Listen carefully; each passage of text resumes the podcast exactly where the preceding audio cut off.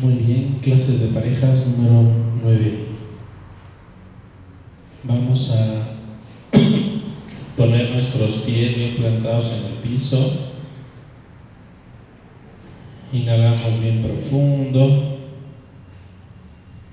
Exhalamos bien profundo. Respiramos, inhalamos luz. Exhalamos cualquier descontento, cualquier negatividad.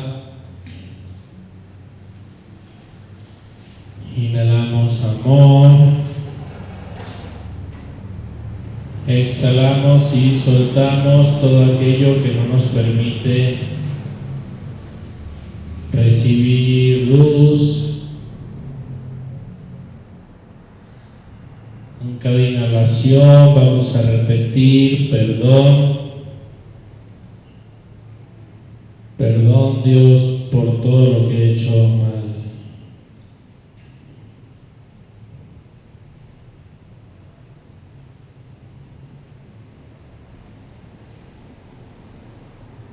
En cada inhalación repetimos, perdón Dios por todo aquello que he hecho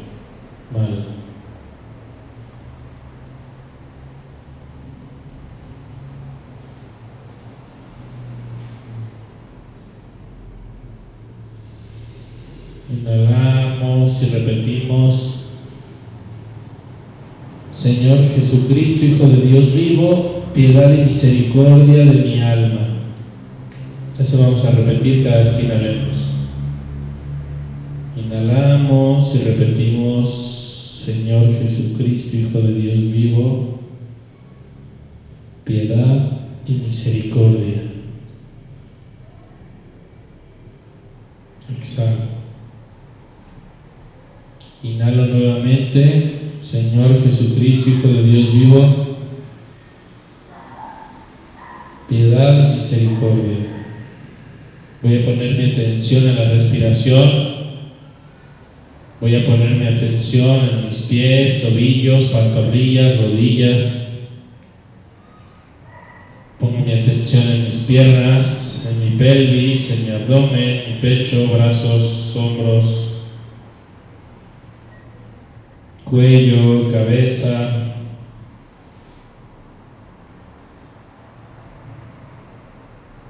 Inhalo profundo. Pongo mi atención en la inhalación y, y, repito, Señor Jesucristo, Hijo de Dios vivo,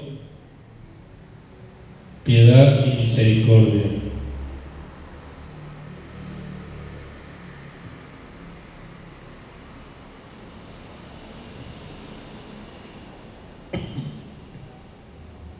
Inhalo profundo, repito, Señor Jesucristo, Hijo de Dios vivo,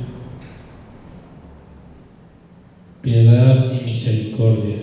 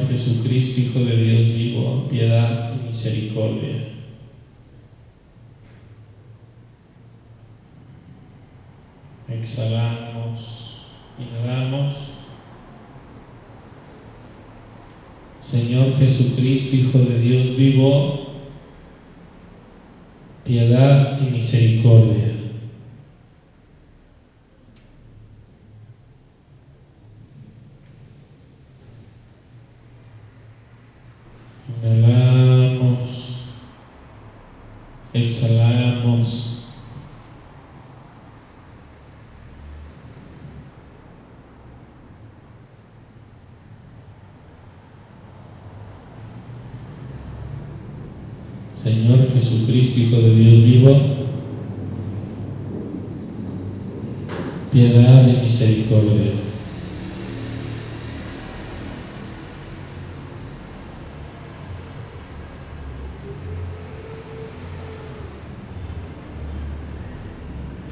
Vamos a visualizar por encima de nuestra cabeza una esfera de luz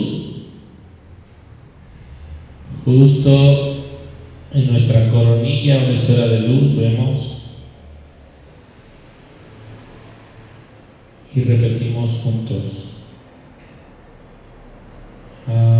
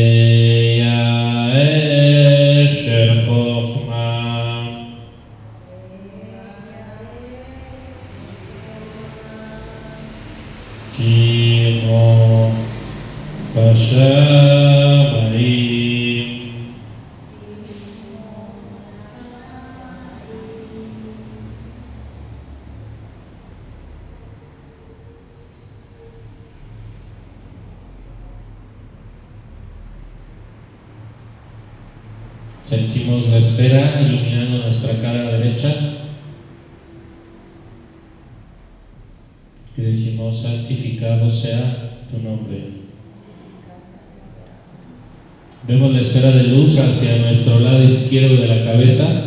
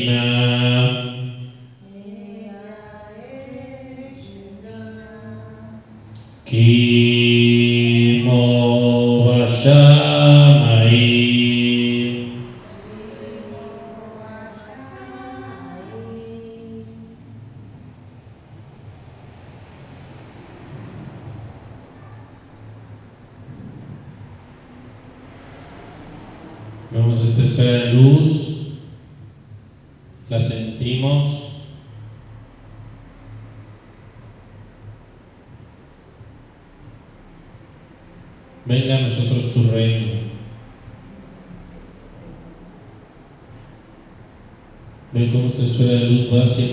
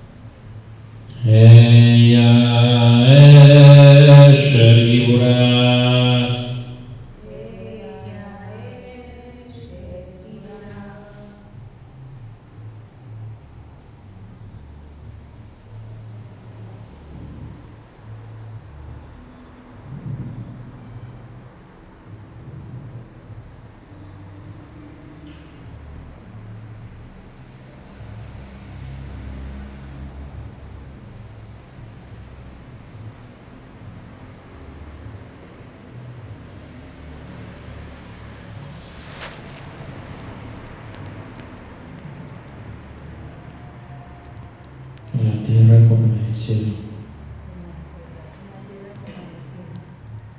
Veo cómo esta luz va hacia mi pecho.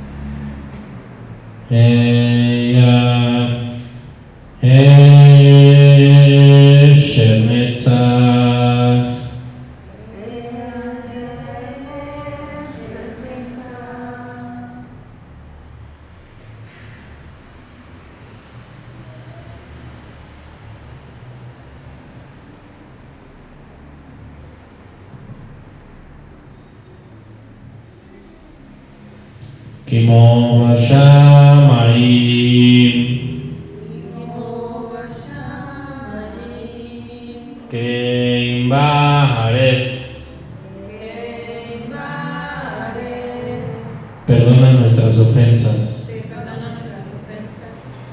Veo esta esfera de luz a la cadera de izquierda.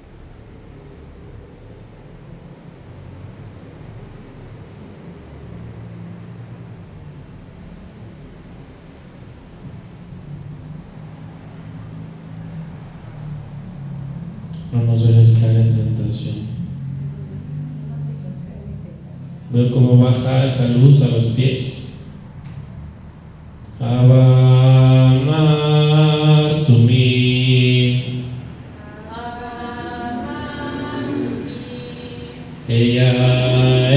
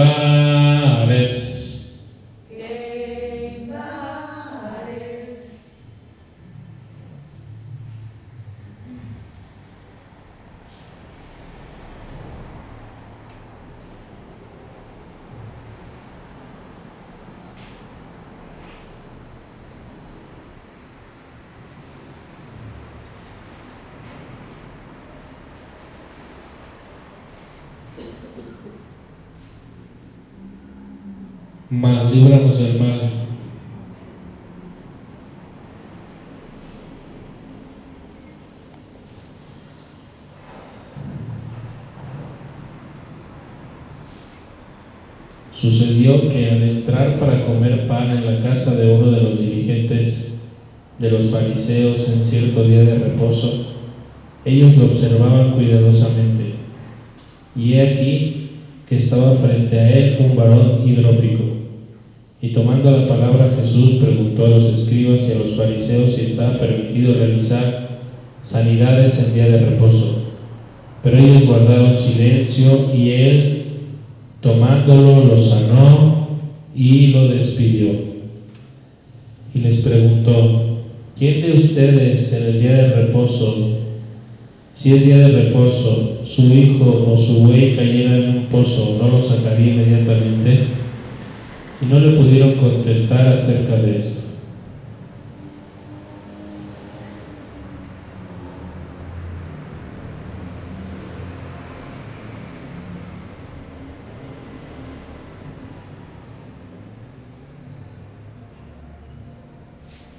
Voy a repetirme a mí mismo, lo siento, Lo siento. perdóname, Perdona. gracias, Gracias. te amo, Te amo.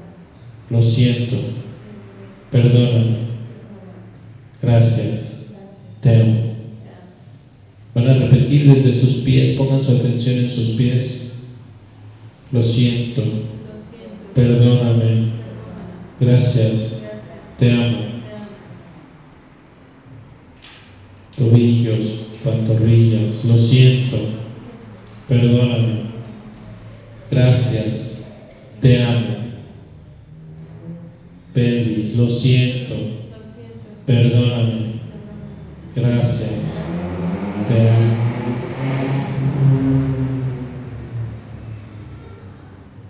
Lo siento. Perdóname.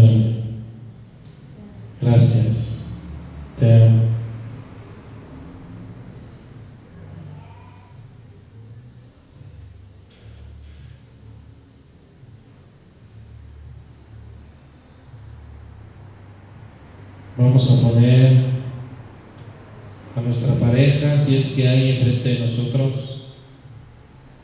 si no nos ponemos a nosotros mismos, y van a sentir su mano en el pecho de su pareja, su mano derecha, mientras sienten su mano derecha en el pecho de su pareja, y si están ustedes solas, van a solos,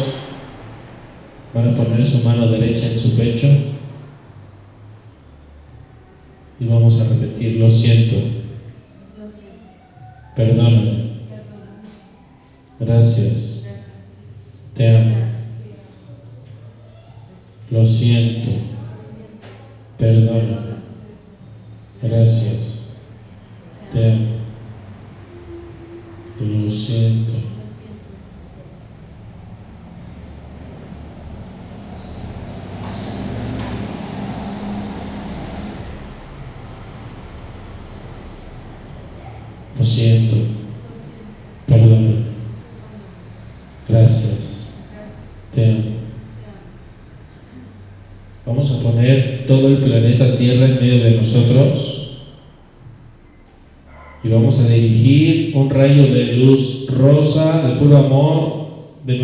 personal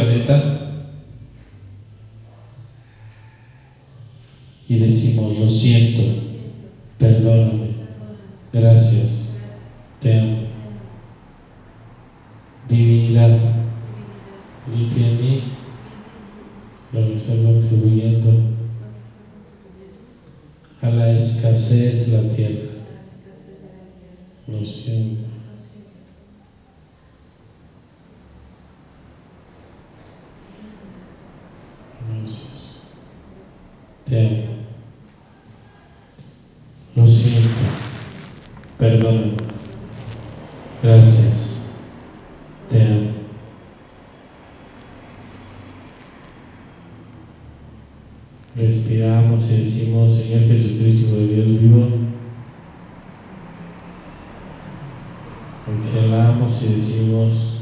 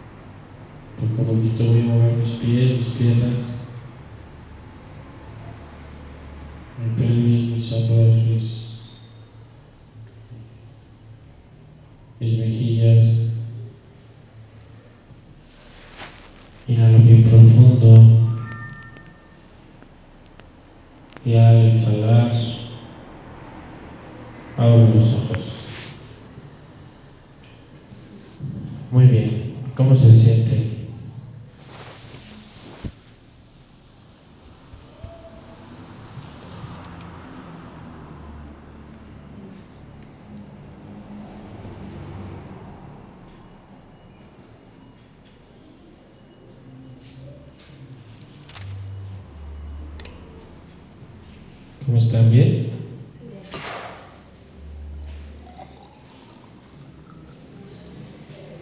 ¿Sintieron algo?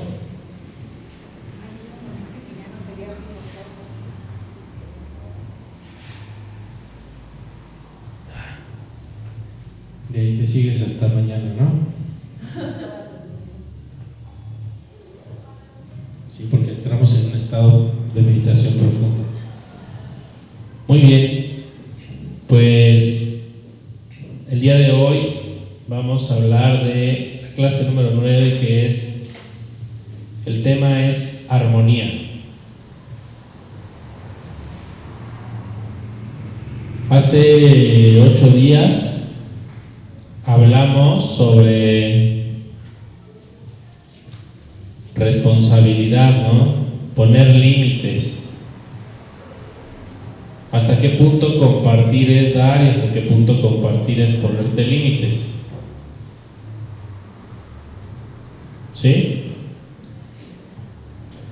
Y también hablamos que poner límites no es pensar que el otro no ha hecho nada y que por eso le voy a poner un límite, sino cuando hablamos de poner límites, hablamos de que el que, voy a, el que se va a poner el límite soy yo. O sea, los límites no deben de venir desde ver el defecto en otra persona porque entonces no es un límite. El límite se debe poner desde ti mismo, ti misma. Si tú piensas el otro es abusivo, le voy a poner un límite, ya no es un límite.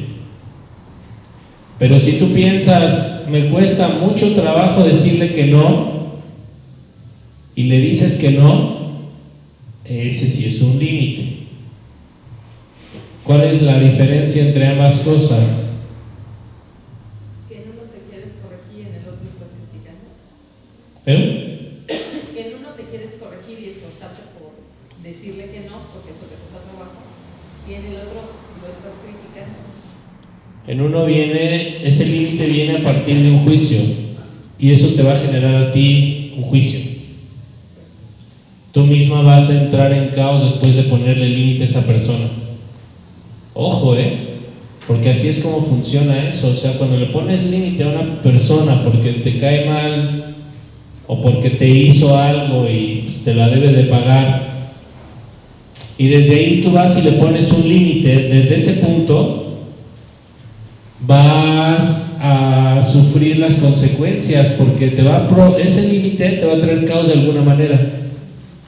Hay mucha gente que después de ponerle límite a otra persona se le cierra la abundancia, empieza a ya no tener dinero.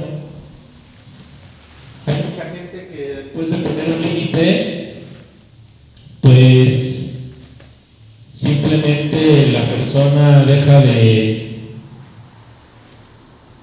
de tener una buena relación con su pareja, por ejemplo. Entonces los límites sirven para, para poder establecer o romper una, un bloqueo personal. Tiene que ver con romper un bloqueo de tu persona. No tiene que ver con torre a alguien. A ver, ¿cuándo entonces se pone un límite? ¿Cuándo entonces se pone el límite?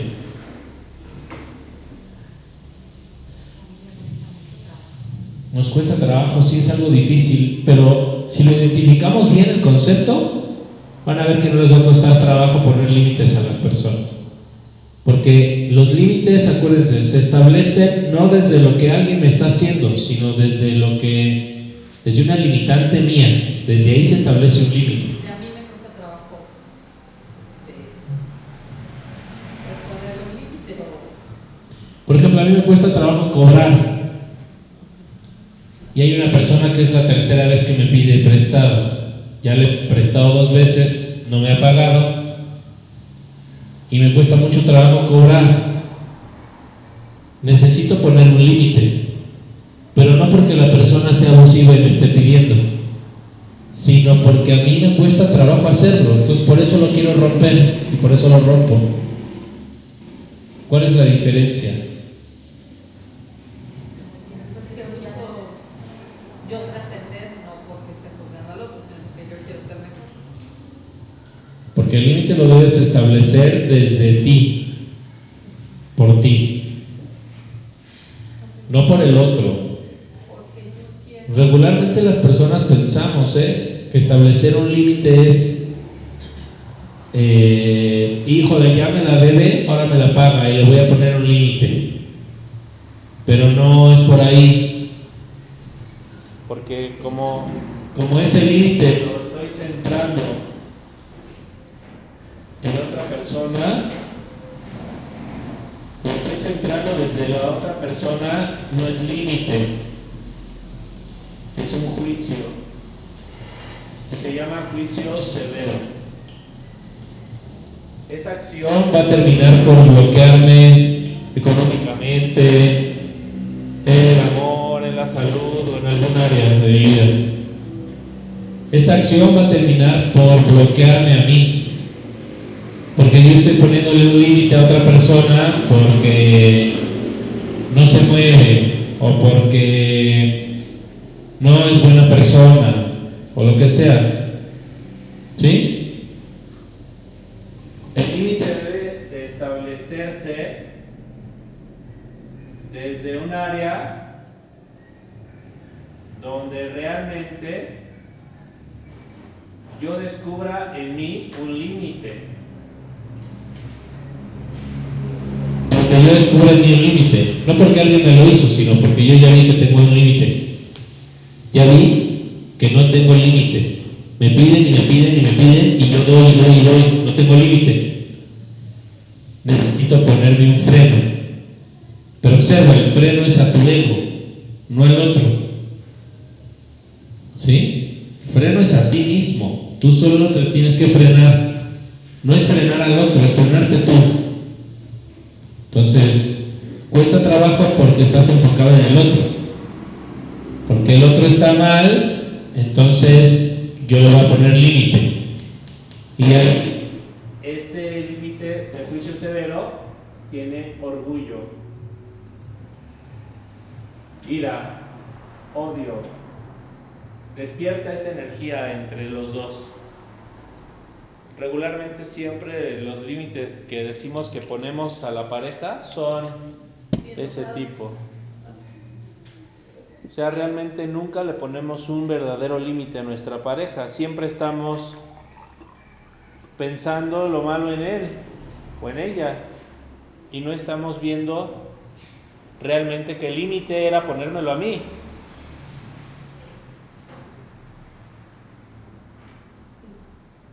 Inclusive si yo tuviera un límite o yo no tuviera límites en cuestiones de que siempre he sido egoísta con mi esposa y todo el tiempo me dice y soy egoísta y soy egoísta y soy egoísta sin límites. Necesito poner un límite a mi egoísmo y empezar a compartir. Pero fíjense, el límite me lo puse yo. No a mi esposa, que ella es la que me está pidiendo. Ella es la que me está pidiendo.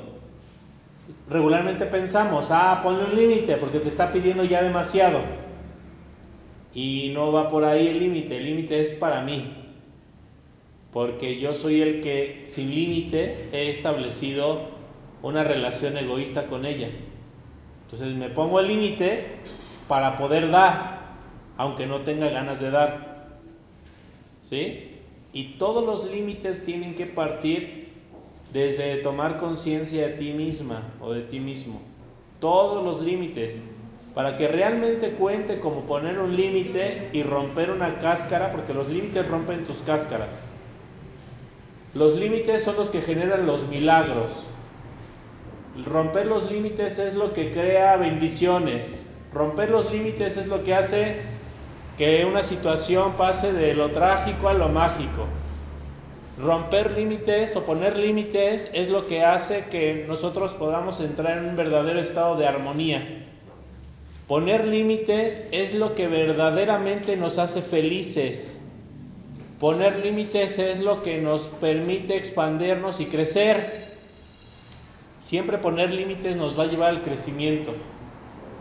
Pero entendiendo bien qué son los límites. Si tú le pones un límite a tu pareja por observar que tu pareja está mal y le pones un límite, en realidad ese límite no te va a llevar a revelar un milagro, ni te va a llevar a ver una bendición. Te va a llevar a hacer tú misma un juicio de él, porque lo estás juzgando, por eso le estás poniendo el límite. Y ese juicio que estás haciéndole con él va a provocar que él también tenga un juicio hacia ti. Por eso se llama juicio severo, porque es un juicio de doble vista. Juicio, hay dos tipos de juicio. El juicio simple, que es cuando una persona juzga a otra sin saber, pero la otra persona ni siquiera se defiende porque ni siquiera sabe que la estoy juzgando. Y es un nivel de juicio, digamos que es un nivel de estar atorado. Y hay otro tipo de juicio que es un juicio severo. El juicio severo es cuando yo veo el mal en el otro, tonta, erradamente le pongo un límite, porque ya se está pasando de lista, y entonces ella, en respuesta al límite que yo le estoy poniendo, que ya no es límite, sino más bien es una pelea, me va a empezar a poner también a mí un límite.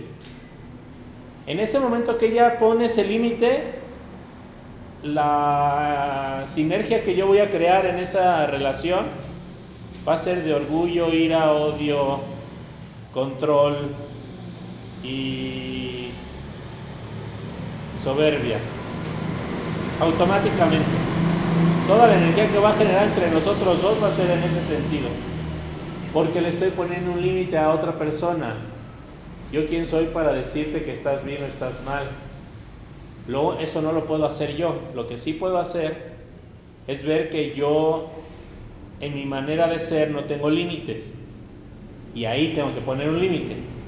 ¿Cómo puedes poner ese límite? O sea, si te, si te agrede, ¿cómo, pones, ¿cómo te pones ese límite a ti y no al otro?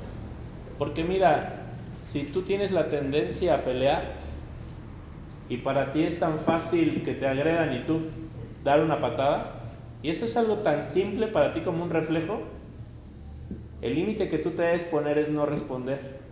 O sea, puedes permitir que te sigan haciendo. Solo no respondas. No es que permitas que el otro te haga o no te haga, es que la que no tiene límites eres tú. Tienes que entender que esto funciona de esta forma. O sea, no es que tú quieras, tú vas, tú quieres corregir al otro ser humano.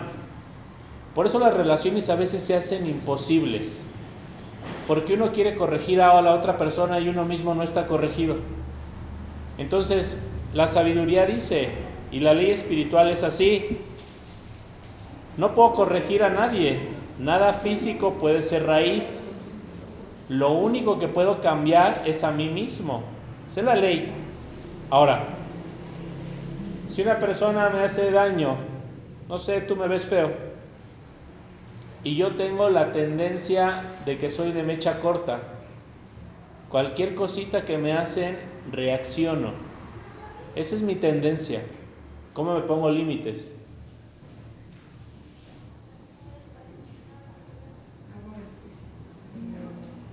Por ejemplo, si soy un loco iracundo, ¿qué tengo que hacer? ¿Cachetear al otro? Porque le estoy poniendo límites. Ya me está engañando el satán, ¿vieron? ¿Eh? Restricción y hacer el espacio. Pero no deben de no deben de surgir desde ver el defecto en otro. Porque cuando tú haces eso, eso no se llama poner límites, eso se llama enjuiciar a otra persona. Un límite se debe poner desde ti misma. Por ejemplo, el otro día llego a un estacionamiento, me voy a estacionar y no había visto que había una persona esperando el, el lugar, ¿no? Estaba atrás de una camioneta. Y entonces este, era un señor, era un taxista. Pues ya le gané, ¿no? Y se enoja. Pero yo no este, lo hice a propósito. y me dice, quítate, quítate de ahí. Sí, se cruce. Y hasta se baja, ¿no? Híjole. Y pues yo era de mecha, sí. La verdad es que sí. Y entonces, este, lo mi primera reacción fue así, se me olvidó la cabalá y todo. Y dije, ahorita, ¿no? A ver. Y lo primero que hice fue reaccionar. Pero me acordé y dije, hey, el límite es hacia mí mismo. Entonces lo que hice fue que le abrí la ventana y le dije, ¿lo puedo ayudar en algo? Y me dice, oye, mano, ese es mi lugar, estoy esperando desde no sé cuánto. Le dije, discúlpame, no te había visto. No, ahorita me quito y te pones. ¿Te late? Sí. Me hice para atrás y me fui. ¿Sí? A ver. ¿Perdí o gané? ¿Qué perdí y qué gané?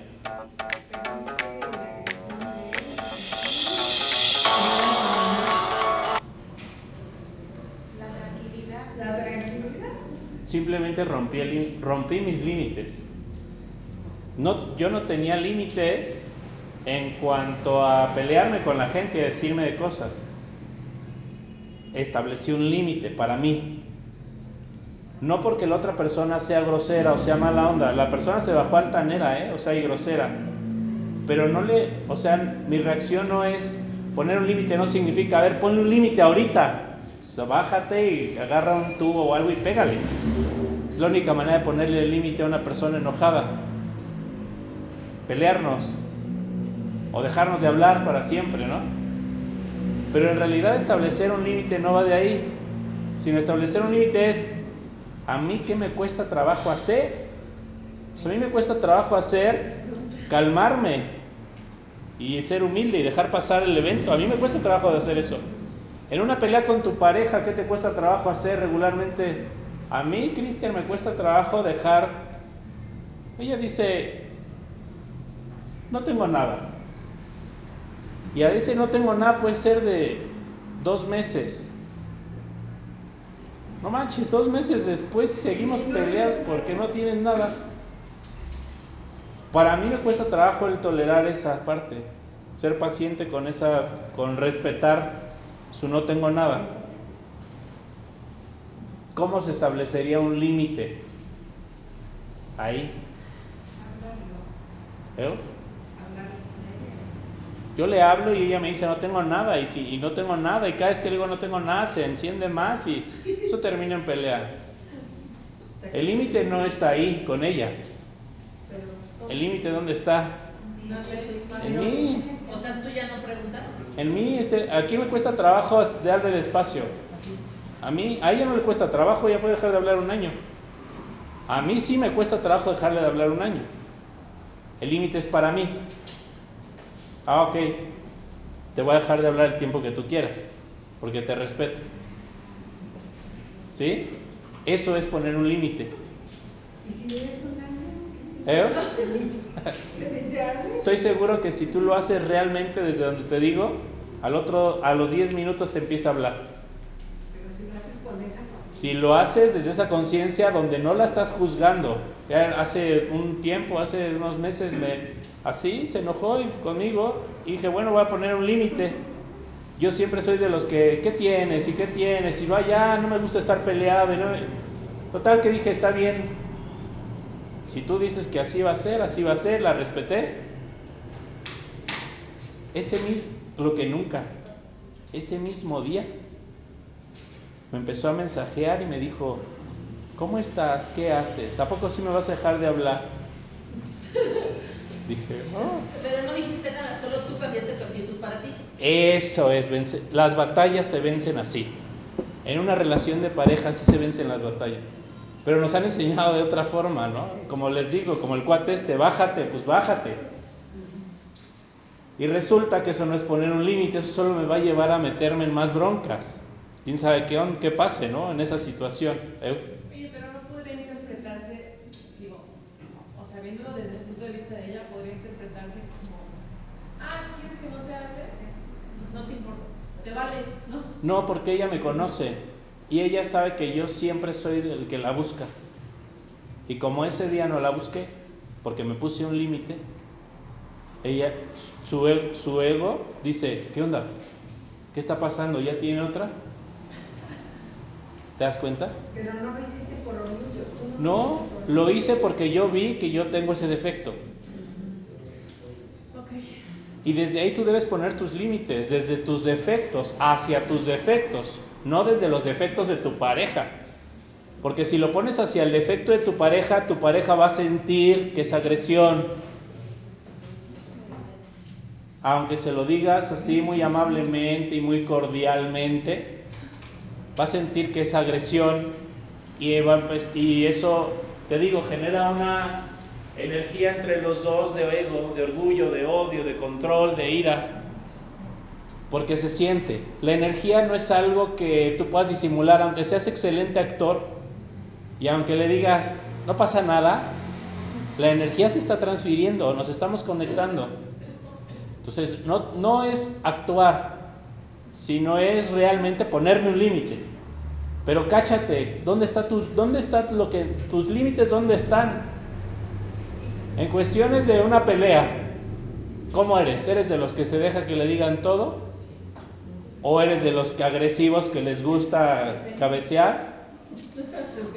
¿Qué persona eres? Ahí es donde debes de ponerte límites. Si eres del que siempre se deja, ahora no te dejes, ponle límite. ¿A qué te refieres con no te dejes? Eso es. Ponle un límite y dile, ya estuvo, ya no me hagas nada, nos vamos a separar.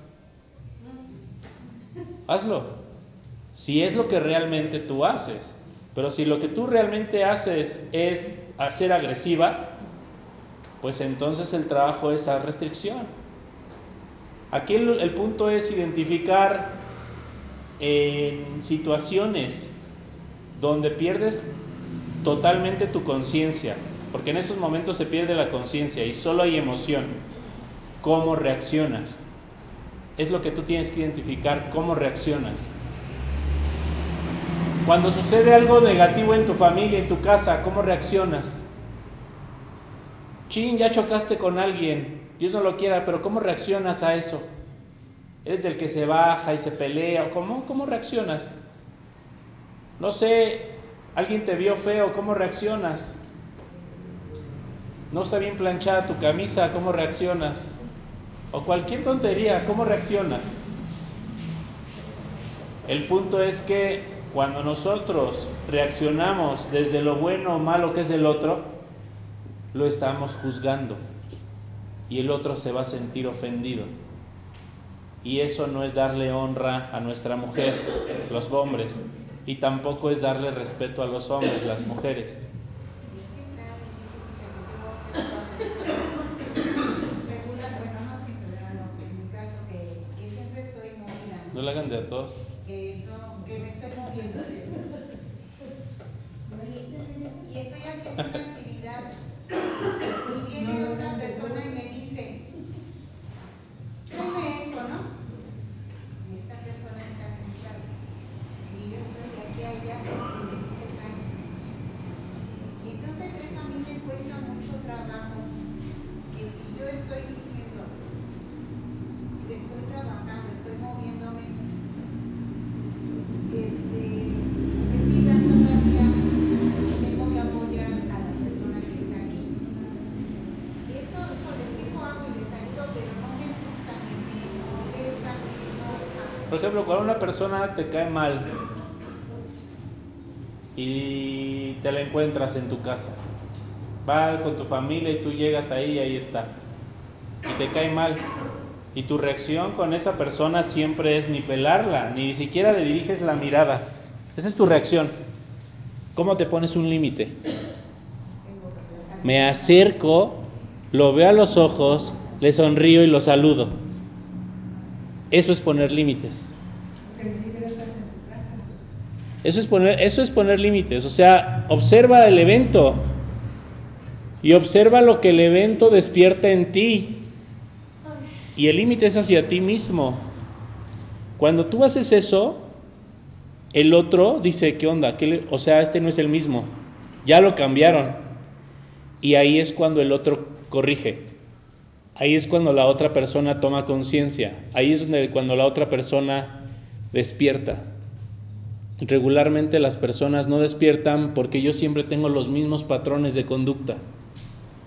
Pero cuando me sé poner límites, soy impredecible. Y esa es la clave, que te vuelvas impredecible. Exacto.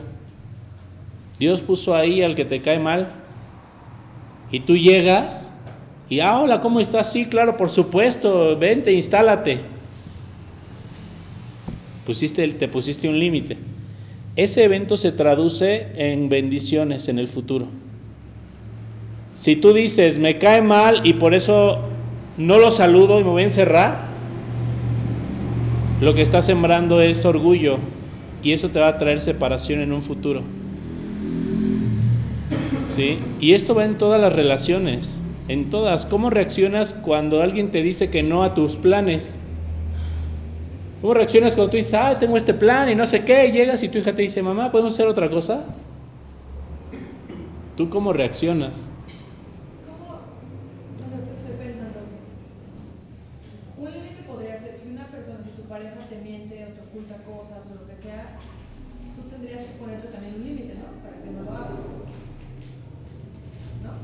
¿Y tú cómo sabes que tu pareja te miente?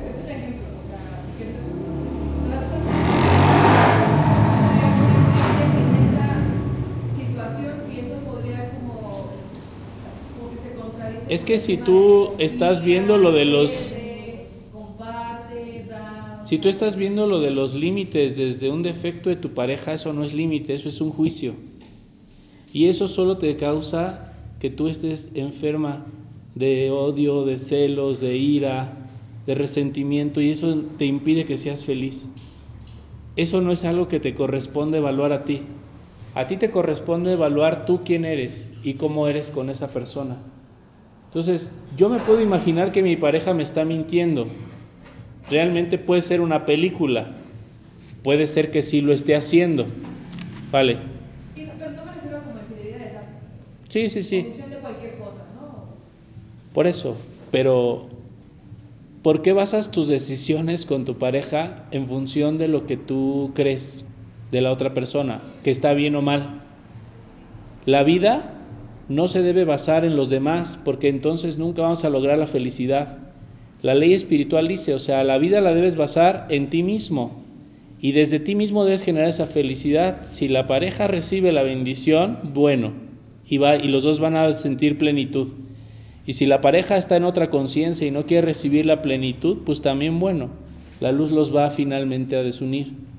Aquí el punto es que todas las veces que tu atención esté en la otra persona, no va a haber felicidad ni plenitud ni claridad en tu mente. O sea, el principio de la salud mental y de la inteligencia emocional es que no debo basar mis juicios a partir de, otra, de, un comportamiento de otro ser humano.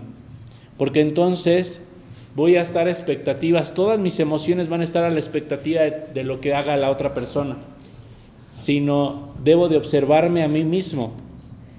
Y, y la Kabbalah dice, tienes que observarte a ti mismo y tienes que ver en qué área, en qué parte de ti la reactividad, o sea, la reacción momentánea, te ha llevado más allá, te ha llevado a romper tus límites. Por ejemplo, una persona que no sabe callar, y todo, donde se para, bla, bla, bla, bla, bla, bla, bla, no sabe callar. Cuenta hasta lo que no debe contar. ¿Qué tiene que aprender? ¿Y cómo establece ese límite?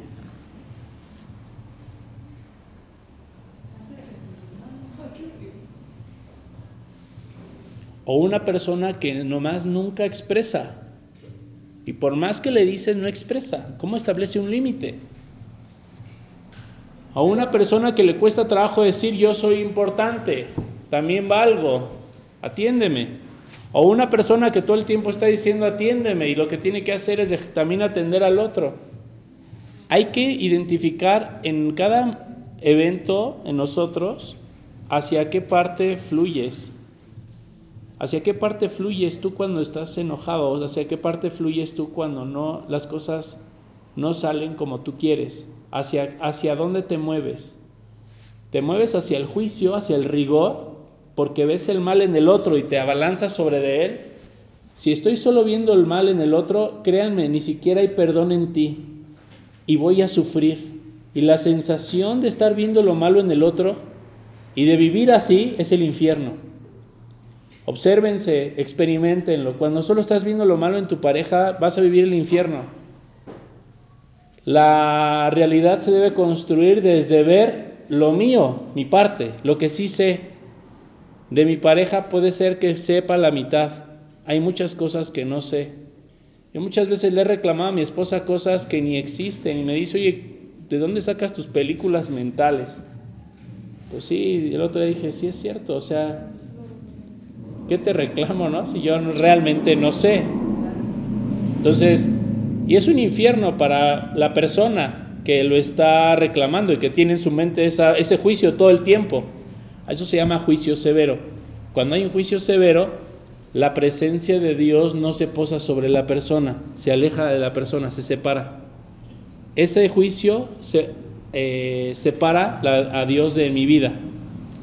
Y la otra, cuando nosotros eh, vemos la oportunidad o vemos nuestra posibilidad, vemos nuestra experiencia, vemos cómo reacciono, me conozco, sé cómo reacciono a, a esos eventos y establezco un límite a mi reacción, eso quita los juicios me caía gorda porque me trató mal la última vez, habló mal de mí, son muchas cosas, me contaron, está bien. Llegó a mi casa y mi límite fue hablarle. En otra área de mi vida, yo había tratado mal a alguien similar a esa persona, algo, algo muy similar yo le había hecho a alguien. Veo cómo también a mí esa persona me perdona. Ahora, también tenemos que combinar esta ley con la ley del espejo. O sea, lo que estoy viendo en el otro me refleja algo que yo hice también. Al actuar con un límite hacia mí, entonces va a haber otras personas en otros juicios donde yo esté involucrado que me van a soltar. La única forma de vivir sin juicios es que yo me establezca límites constantemente. Y el nivel espiritual, el nivel de plenitud que ustedes lleguen a experimentar de armonía en su relación, con ustedes mismos y con la pareja y con toda la gente, va a ser en función de la capacidad que tengan para establecerse límites a ustedes mismos. A lo mejor cuando salimos y hoy vamos a comprar todo esto, va, órale, yo invito.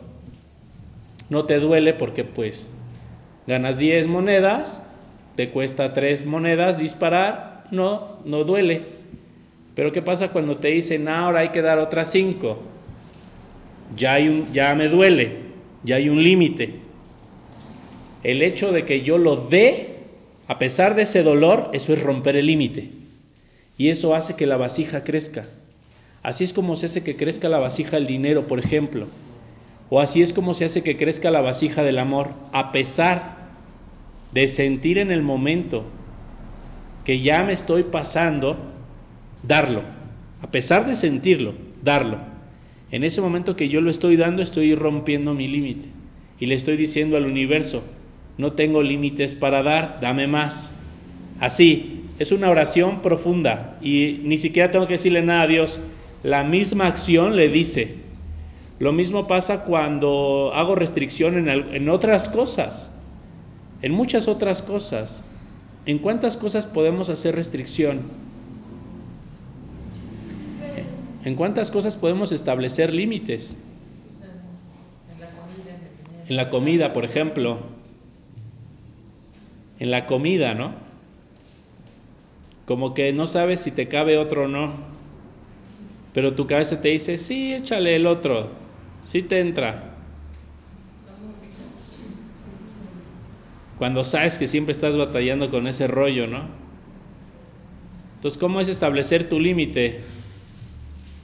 No, gracias.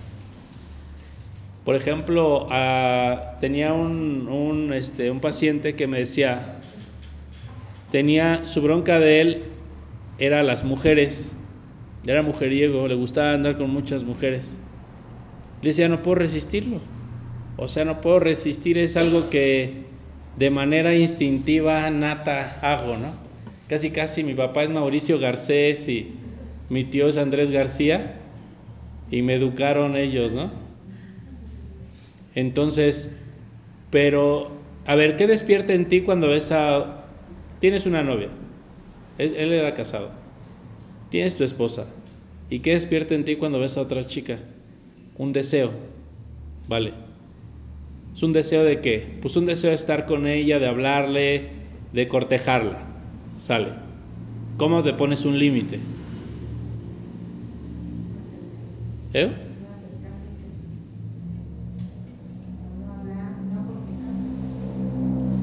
Mi tendencia es hacia hacer eso.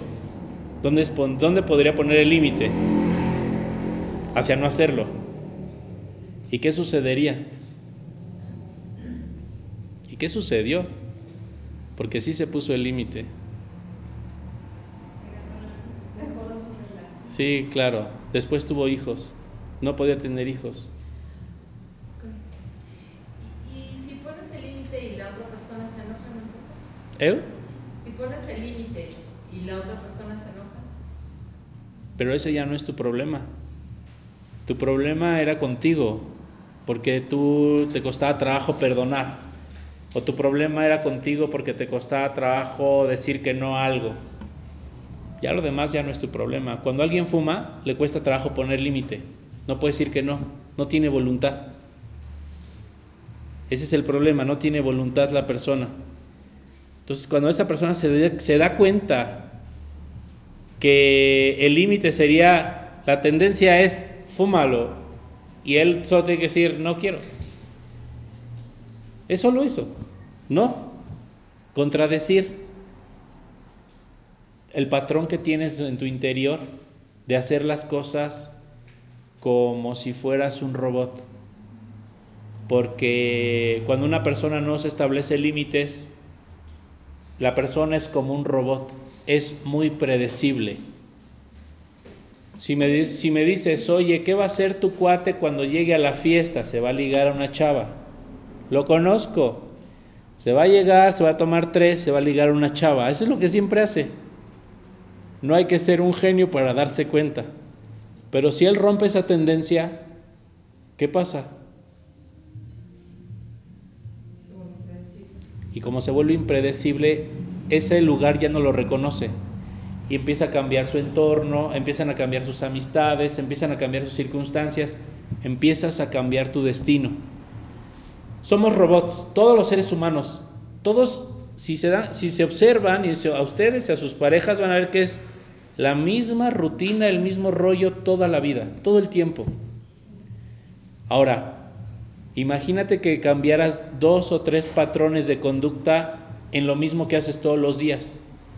Cambiarías de trabajo, cambiaría la posición económica, social, cambiaría de amistades, cambiaría de todo. Porque el hecho de simplemente actuar conforme yo reaccione es lo que me mantiene atado a esa rueda. Esa rueda es la rueda de las reencarnaciones.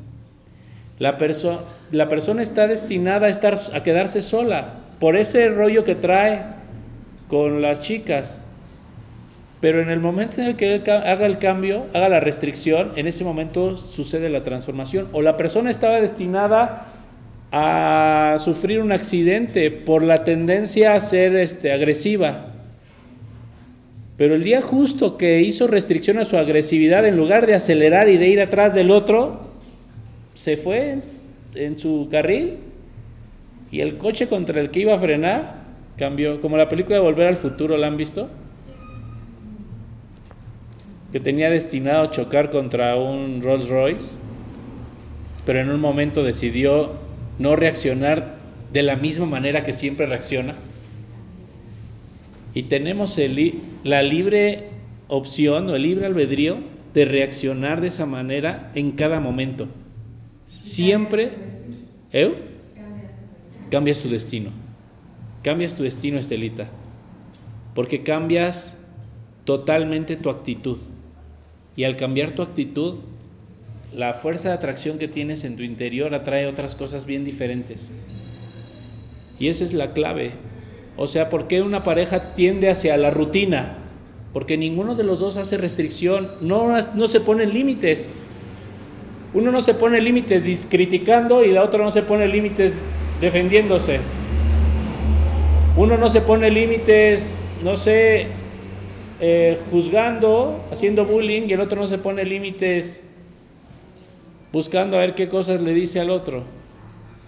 Cuando nos empezamos a poner límites de manera personal, la relación deja de ser rutinaria y todo comienza a renovarse porque como que la esencia del amor es la renovación, la regeneración. El amor regenera y la verdadera armonía regenera, es regenerativa. Podemos estar regenerando nuestra relación constantemente y lo único que tienes que hacer es a ver qué patrón es el que siempre tienes. Siempre estás triste, siempre te estás quejando de todo. Ese es tu patrón y ahí tú tienes que establecerte un límite. Yo no tengo la culpa de que tú estés, te sientas mal. El que se siente mal eres tú. Tú tienes que ponerte tu límite. Y yo tendré que poner mi límite en, en alguna cosa que yo tenga. Entonces es un trabajo personal, pero cuando lo hacemos, la relación se regenera. Y a lo mejor mi relación es toda la semana trabajamos, llega el viernes, nos vamos al cine, llega el sábado, vamos a comer y el otro día la semana igual, y así. Todas las semanas de todos los años, de toda la vida. Regeneración es, todos esos patrones cambian. Cambio de trabajo, ya nos fuimos a vivir a otro lugar, ya estoy viendo otras cosas y la vida se vuelve una constante sorpresa, porque soy impredecible. Entonces, también mi vida es impredecible. Pero la vida de la persona que es predecible es predecible. Y tú ves una persona que siempre es rutinaria y vas a ver, así va a terminar. O sea, en el mismo sillón, nada más que con más hoyos y con sudor, después de muchos años haciendo las mismas cosas. ¿Eh? ¿Qué hay con los buenos hábitos? Eso, en esos no hay que hacer ninguna corrección, ahí ya está corregido. Sea, pero esos al final sí pueden ser como un poco rutinarios. Por ejemplo, el hábito de ir a hacer ejercicio. Es tu rutina de la mañana. Y... Pero si tú pusieras, por ejemplo, eh, se te hicieras restricción en algunas otras cosas, a lo mejor ese hábito de hacer ejercicio te llevaría a visitar diferentes gimnasios, te llevaría a correr por el, bosque, te llevaría a otros países, te o sea, al final de cuentas, los hábitos buenos que tenemos van a ser como las panaceas donde nosotros vamos a integrarnos con otras nuevas amistades, con otras nuevas personas que conozcas o simplemente con otras situaciones que la vida te va a presentar. O sea, la vida me va a presentar en el futuro eh, cosas según lo impredecible que pueda ser. Tú pregúntale a tu mamá, ¿cómo reacciono cuando alguien me, me lleva al límite? Y te va a escribir un texto, ¿no? Todo un libro, un tratado, una tesis. Pero fíjate, dice que te conoce.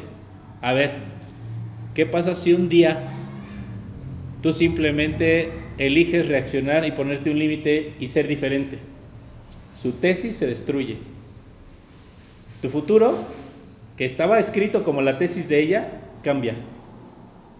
El futuro de todos está escrito como el ejemplo que pongo. Ustedes cambien una decisión de un día, de algo que siempre hacen y son constantes, eh, porque no somos bien constantes, y van a ver cómo esa tesis la rompemos para siempre mí un día me dijo un doctor, no esperes que la gente cambie. Cambia tú y tu entorno en automático va a cambiar. Aquí lo difícil es entender y darte cuenta que realmente tienes que cambiar. Eso es como cuando vamos a las personas que tienen problemas con drogas y todo, y van a pedir ayuda y no aceptan ni siquiera que tienen un problema. O sea, aquí el rollo es, a ver si tengo un problema, soy un iracundo loco y siempre reacciono de esa forma y necesito ayuda. ¿Sí? ¿Qué tengo que hacer? Y en un momento que yo lo sorprenda, por ejemplo, soy un flojo empedernido. No me digan de pararme temprano porque no lo hago. Y un día le digo a Dios antes de dormirme, ábreme los ojos en la mañana, por favor, y me los abre. Y ese día, sin pensarlo, sin decir nada, sin meditarlo, sin hacer un plan desde tres semanas antes, me paro. ¿Qué hice? Cambié mi destino ¿Con eso? Porque estás venciendo tus límites.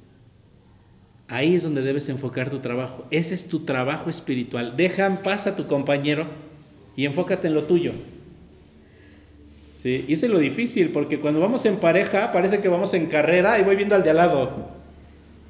O sea, no manches, ¿para qué ves al de al lado? Él está haciendo su propio esfuerzo. Déjalo que haga su esfuerzo. Haz el tuyo. Y eso es lo importante. A lo mejor soy una persona que tiende a pensar siempre negativo de sí mismo. Y tiende siempre a pensar que no va a lograr las cosas. Y, tiende a ser inseguro. Bueno, pues ahora aviéntate al ruedo y haz las cosas. Empújate. Haz todo aquello que tú mismo nunca creíste posible hacer. Eso es la armonía con la que debe vivir un matrimonio.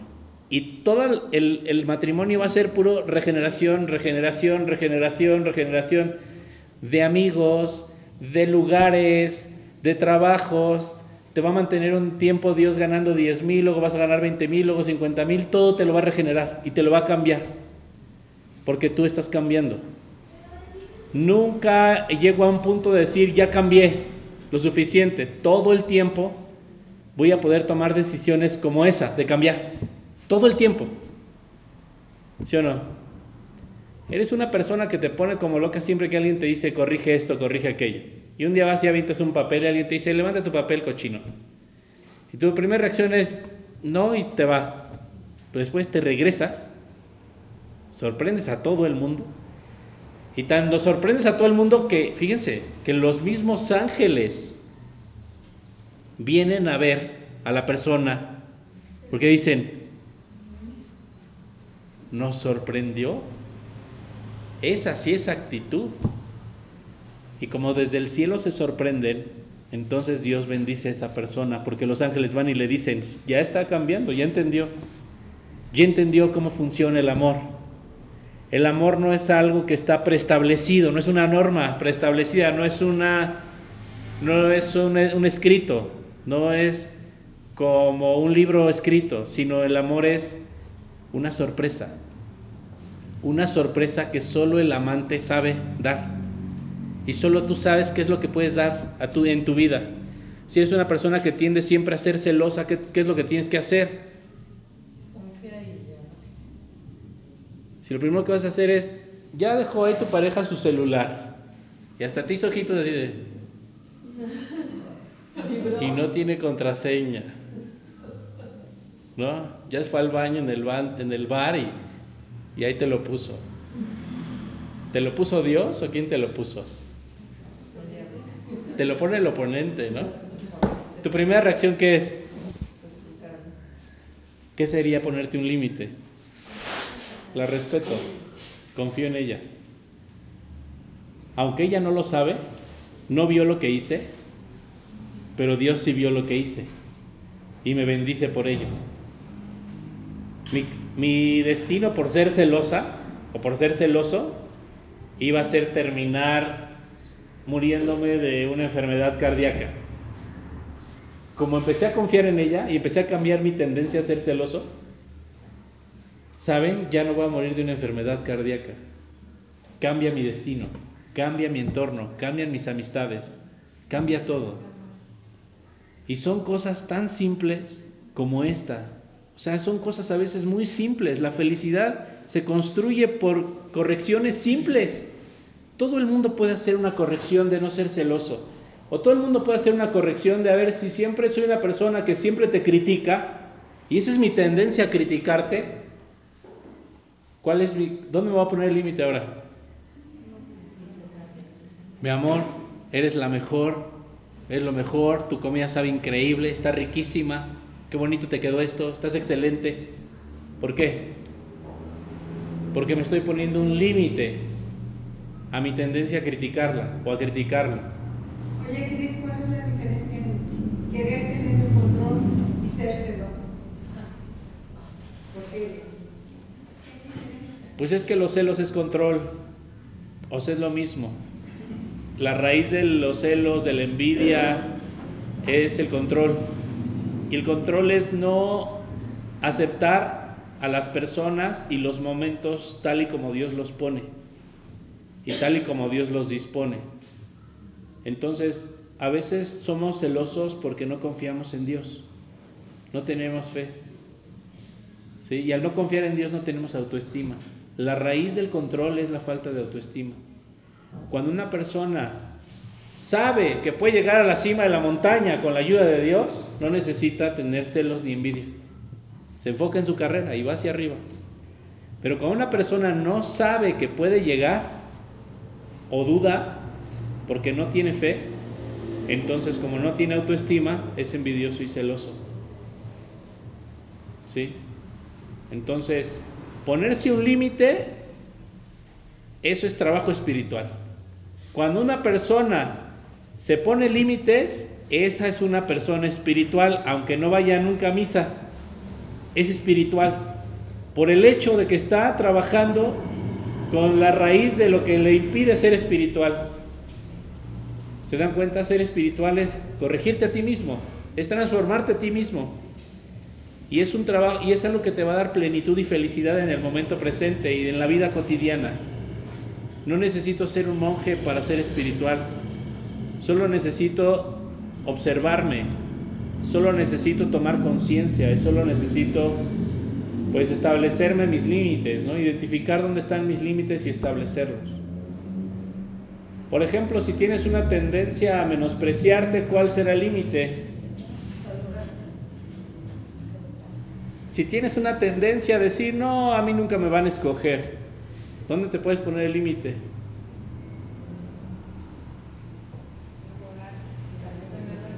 No, pues hazte publicidad para que te vean. Si tienes una tendencia, obsérvense. No sacaron ninguna rifa. Ah, que ya la rompiste, amiga, ya la rompiste. No, ahora ya, ya otra vez. Han pasado seis meses, amiga. A lo mejor tengo una tendencia a dudar de los demás. Y ahora mi corrección va a ser, acepta lo que te dice, ¿no? A lo mejor tengo una tendencia, a, no sé, les digo, puede ser a la flojera, a la comida, a los excesos, a un vicio. Cada uno sabe cuál es su chamba, ¿no? Y ahí es donde tienen que hacer trabajo espiritual. Cuando tú haces ese trabajo espiritual, tu relación funciona. No tienes que hacer nada más que eso. La relación después de eso funciona. ¿Y quién fue la causa? El que se puso límites. Entonces se causa y no seas víctima. Ser efecto es muy feo porque es estar esperando a que, ay, mi esposo no quiere cambiar. Y no va a querer cambiar nunca. Bueno, y eso, eso es no nada más con la pareja, ¿no? ¿Qué dices? Con tus amistades también. Con todo el mundo. Nada más chécate cómo eres con la gente, ¿no? A lo mejor, a lo mejor tienes una tendencia a ver a todos así de arriba abajo. A todos, ¿no? Al amigo, al mesero, al restaurante, el, todo. Al gimnasio, al dueño del gimnasio. Y lo que no me gusta, cómo son los demás, resulta que yo soy eso. Claro. Por eso tienes que trabajar con, si tú trabajas con poniéndote límites a ti misma, Dios ya no te juzga y, y, eh, cuando llegas a Rosca Saná ya nadie ve tus defectos. Ya no hay defectos en ti, porque los estás trabajando. Ahí sí le puedes decir a Dios, lo estoy trabajando, Padre. Estoy trabajando en no ser iracundo, porque sé que ese es mi defecto, porque sé que soy muy impulsivo y estoy trabajando en no ser impulsivo. ¿Sí? ¿Cómo? Pues cuando estoy así con este rollo de reaccionar y de por qué, mi amor, que no sé qué, que vamos a platicar ahorita, mejor me voy. Y hago un espacio y reacciono de otra forma. Y esa reacción de otra forma trae en mi futuro un evento que no estaba yo destinado a vivir, a menos que yo decidiera el camino de la autotransformación. Estos son los destinos, mira. Así es la persona cuando va como, así como robot. Y cada vez que tú eliges el rollo de hacerlo diferente, surge una, una tangente, surge una línea que va así, casi paralela. Y esa línea que va casi paralela es el árbol de la vida, es el de, esa es la dimensión donde hay amor, donde hay paz, donde hay salud, donde hay un montón de cosas buenas. El punto es que tú te decidas a aceptar que tienes cosas que corregir y que transformar en tu interior. Porque es una decisión, o sea, pueden pasar años y puedes decir, no, yo no tengo nada. Todos están mal menos yo. Pero al final tu vida es una rutina y da, y da flojera. Observen, el matrimonio después de 20, 30 años, tampoco no es lo mismo. El mismo cuate, las mismas peleas, los mismos comentarios, los mismos videos de Facebook, todo es igual. Sobre eso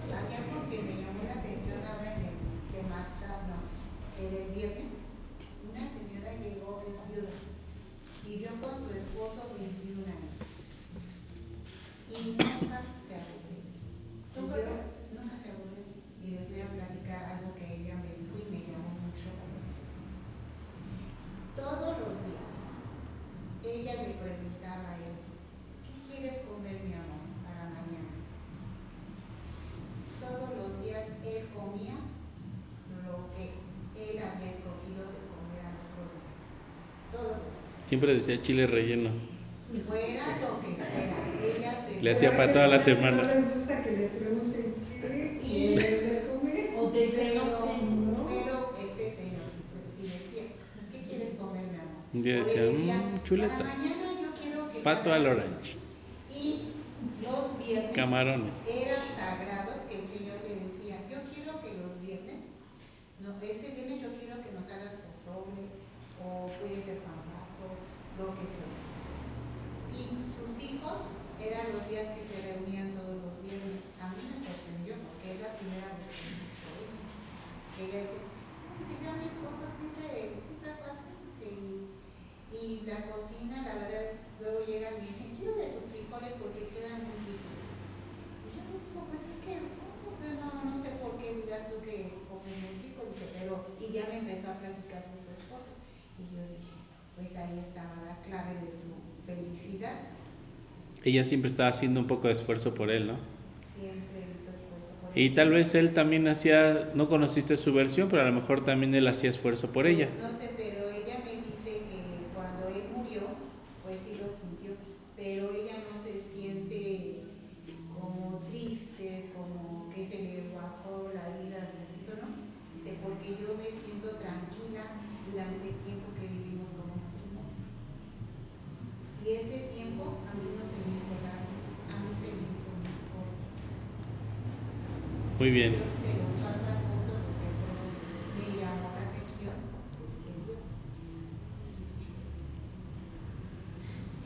Pues ahí está el tip, ¿no? Como agua para chocolate. Se me figuró, ¿no? Entonces, amigos, cáchense y establezcanse límites. Ahí está la clave. Y yo creo que en pareja sí se puede generar una sociedad espiritual. Por ejemplo, yo con mi esposa sí lo hago. Le digo, dime dónde se me mete el chamuco. Te prometo que no voy a ser agresivo cuando me lo digas. Y entonces me lo dice. Y yo también te voy a decir cuando te salga el chamuco a ti. Te prometo que no te voy a humillar ni voy a criticarte. Y eso nos ha ayudado mucho. Decirme, mira, aquí, aquí Cristian, aquí, aquí te pasas. Ah, bueno, pues ya sé, ahí tengo que corregir, ¿no? Y hago los cambios. Igual ella. El hecho de vivir en pareja como que nos puede ayudar si los dos tenemos la conciencia de que necesitamos hacer ese trabajo personal. Y el chiste es, pues es que tiene que ser sin crítica para que funcione.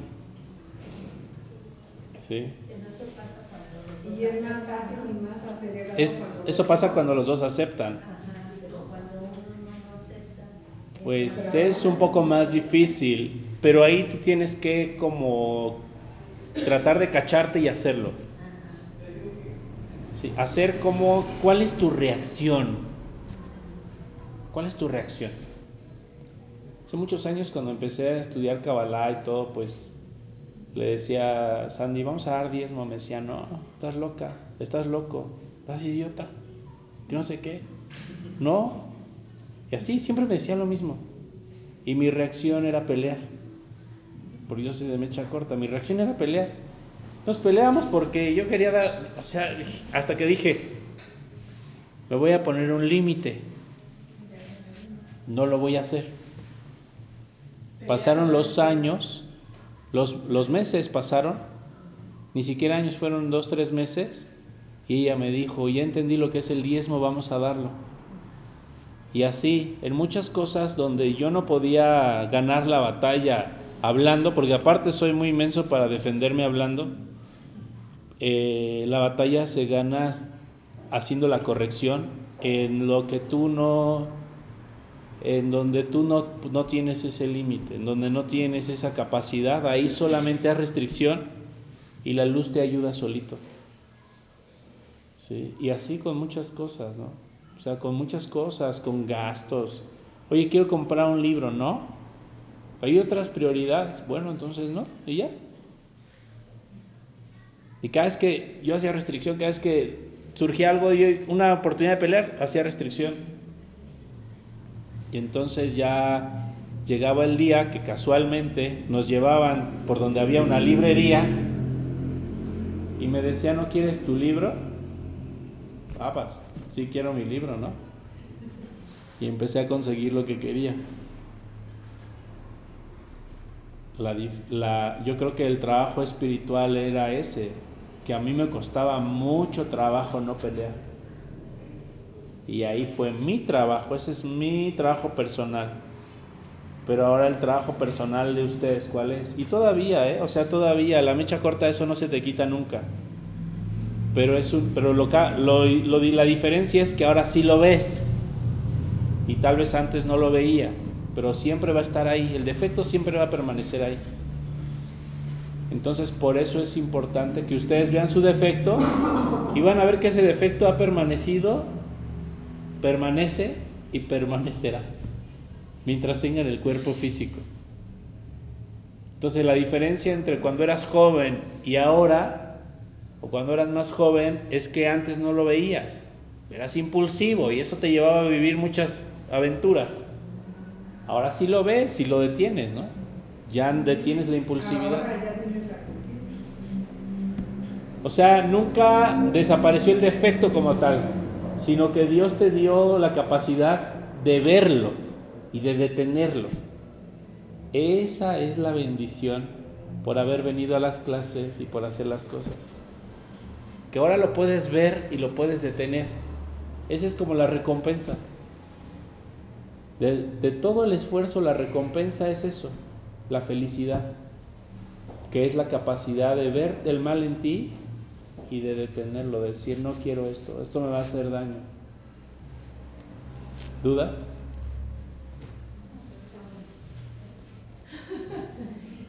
y dice lo, lo que me cuesta trabajo es defenderme y que me critiquen, lo que tendré que hacer es poner un límite y defenderme. Claro. Aunque el otro se no tiene por qué ofenderse, solo te tienes que defender, no lo tienes que ofender.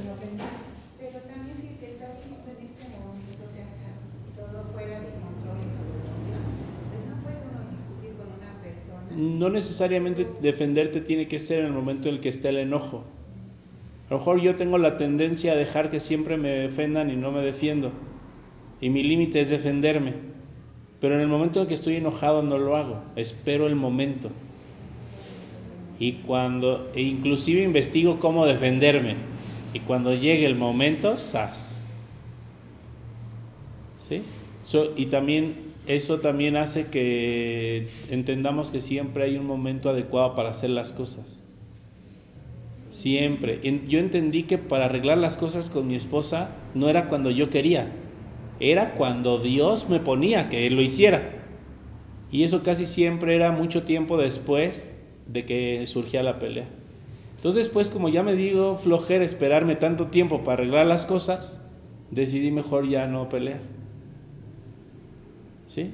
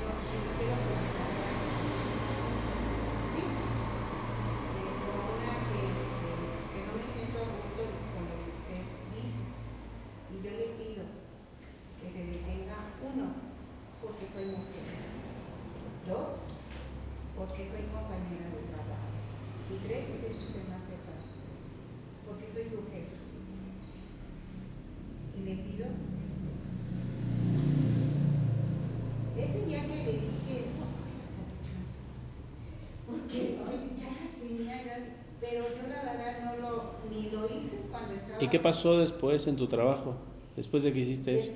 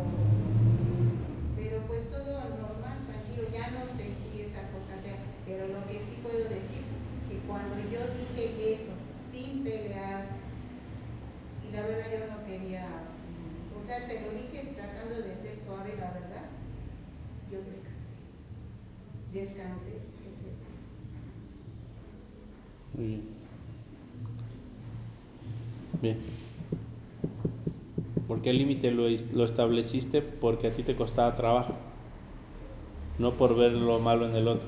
No, porque yo, yo, por eso funcionó. Yo creo que sí, por eso. Y ahora ¿Vale? que lo dices, lo pues. Muy bien. Pues muchas gracias, nos vemos en 15 días. La última clase es el 7 de 7 creo 8, no sé de enero.